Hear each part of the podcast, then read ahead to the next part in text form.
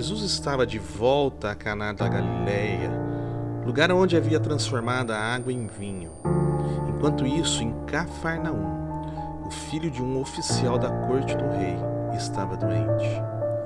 Quando ele soube que Jesus estava na Galileia, foi procurá-lo e implorou que ele fosse à sua casa e curasse seu filho, que estava quase morrendo. Jesus declarou: Vocês se recusam a crer se não presenciarem o milagre. Mas o oficial da corte não se deu por vencido. Por favor, é a vida do meu filho.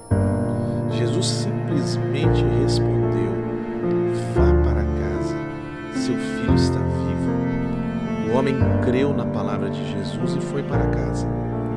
Caminho, seus empregados o encontraram e deram a notícia: seu filho está vivo. Ele perguntou a que hora seu filho começara a se sentir melhor.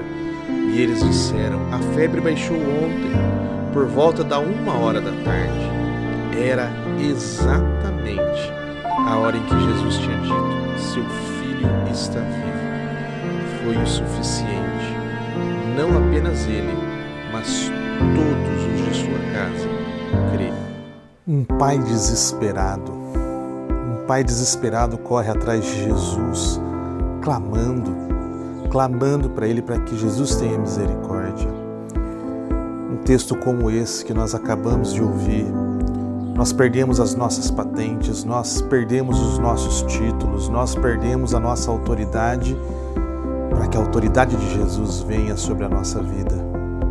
O ano está começando. O meu desafio para a minha vida, e eu quero que você coloque na sua vida também, é que diante de Jesus nós perdemos todos os nossos títulos para que Ele possa fazer uma obra de transformação na sua vida. Você quer ver o mover de Deus na sua vida? Peça para Jesus fazer um milagre na sua vida. Você quer ver a bênção de Deus sendo derramada sobre a sua vida? Né? Saia dos seus títulos, saia daquilo que você se orgulha, para que Jesus possa operar na sua vida, para que Jesus possa transformar a sua vida. Nós estamos nessa caminhada de 30 dias aqui, olhando, buscando, ouvindo, lendo, aprendendo sobre os milagres de Jesus. Que você possa crer que Jesus ele pode operar um milagre na sua vida, que o poder de Jesus é suficiente para a minha vida e para a sua vida. Que Deus abençoe você. Até amanhã.